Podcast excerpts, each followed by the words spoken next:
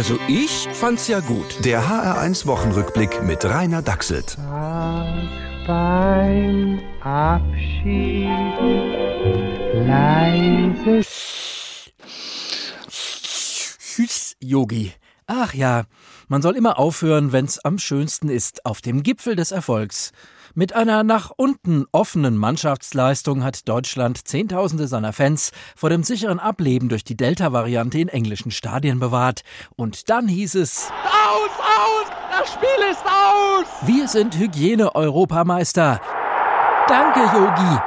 Und Komischerweise geht das Turnier allerdings ohne uns weiter. Ich halte diese Position der UEFA für absolut verantwortungslos. meint der Seehofer. Sicher, aber das ist ja immer schon der Konstruktionsfehler von Europa, dass da auch Leute dabei sein dürfen, die nicht auf Deutschland hören wollen. Dann ist vorgezeichnet, äh, dass äh, dies auch äh, das Infektionsgeschehen befördert. Und dagegen hat Yogi ein Zeichen gesetzt. Wir sind Zeichensetz-Europameister.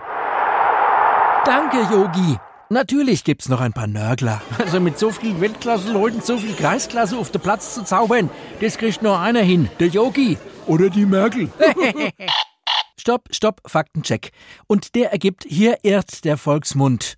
Frau Merkel hat definitiv keine Weltklasse-Leute um sich. Oh ja, da haben Sie recht. Wenn man einen wie der Jens Spahn immer wieder bringen muss, dann ist es bitte. Und wie sieht die Zukunft sonst so aus? Hansi Flick kommt, aber auch Annalena Baerbock. Das ist eine rechte, frauenfeindliche Kampagne, die da läuft. Ja, ja, natürlich, während es damals gegen zu Guttenberg eine linke, männerfeindliche Kampagne war. Aber die Zweifel an Frau Baerbocks Eignung fürs Kanzleramt wachsen. Denn in Deutschland gilt, also wenn schon abschreiben, dann nicht in irgendeinem Sachbuch, sondern wenigstens in einer Promotion. Ja, ja, bravo. Sicher, jawohl, genau. Vielleicht kann sie das nachholen. Dann werden wir Plagiats-Europameister. Also ich fänd's gut. Der HR1 Wochenrückblick mit Rainer Dachselt. Auch als Podcast auf hr1.de. HR1, genau meins.